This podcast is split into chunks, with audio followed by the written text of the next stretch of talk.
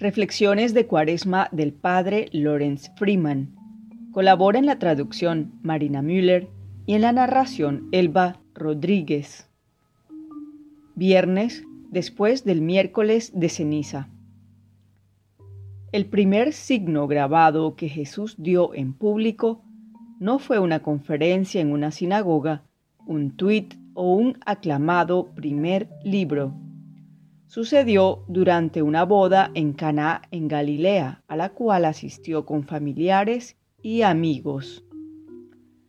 Su madre le dijo que el vino para la recepción se había acabado. Sin hacer un gran alboroto, convirtió mucha agua en muy buen vino. Todo lo que realmente sucedió en esa ocasión y como se simbolizó en la transmisión oral que más tarde se convirtió en la tradición del Nuevo Testamento está oculto en la historia, pero el escenario es importante, especialmente para el tercer día de Cuaresma.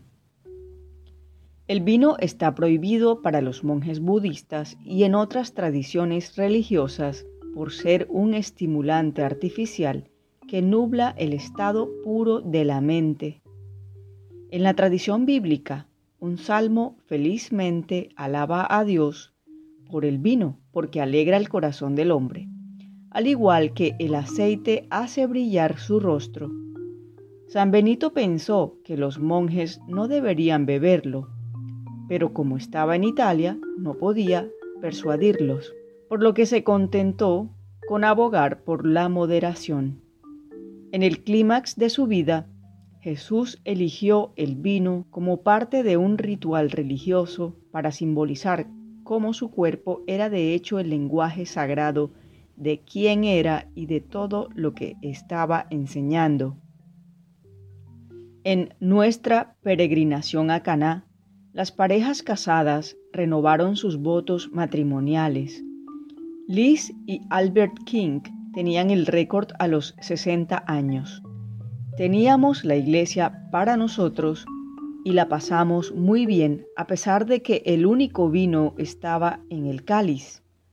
Hubo mucha diversión, risas y narración de historias que formaban parte de una reverencia cristiana al matrimonio como símbolo de la relación de Cristo con sus seguidores.